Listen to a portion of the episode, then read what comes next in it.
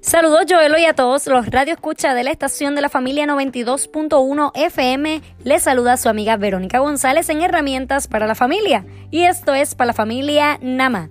Hoy en Herramientas para la Familia yo te quiero compartir una hoja en blanco para tu familia. Se acerca fin de año y comenzamos a hacer resoluciones y establecer metas. Y yo hoy quiero que tú busques una hoja en blanco, que abras una libreta, busques una hoja en blanco y dejes que Dios escriba los propósitos de cada uno de los miembros de tu familia.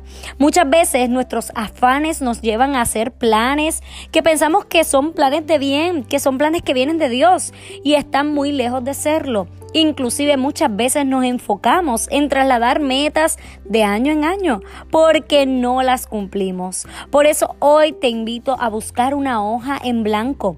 Ponle la fecha de hoy y pídele a Dios que comience a trazar la ruta de sus planes, escucha bien, sus planes en la vida tuya y en la de tu familia.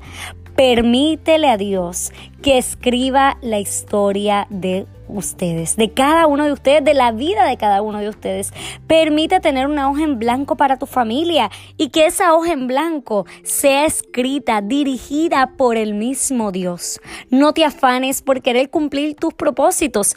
Afánate para que Dios te muestre sus planes y sus propósitos para ti y tu familia deja una hoja en blanco, porque hoy es el momento en que Dios comienza a escribir los propósitos que tiene para ti y tu familia. Si te gustó esta cápsula, yo te invito a que pases por mis redes sociales y me sigas. Estoy en Facebook como Verónica González, educadora y conferencista, en Instagram como Verónica González, conferencista. También te invito a que te suscribas a mi canal de YouTube, Blog Siembra la Buena Semilla, Blog con V.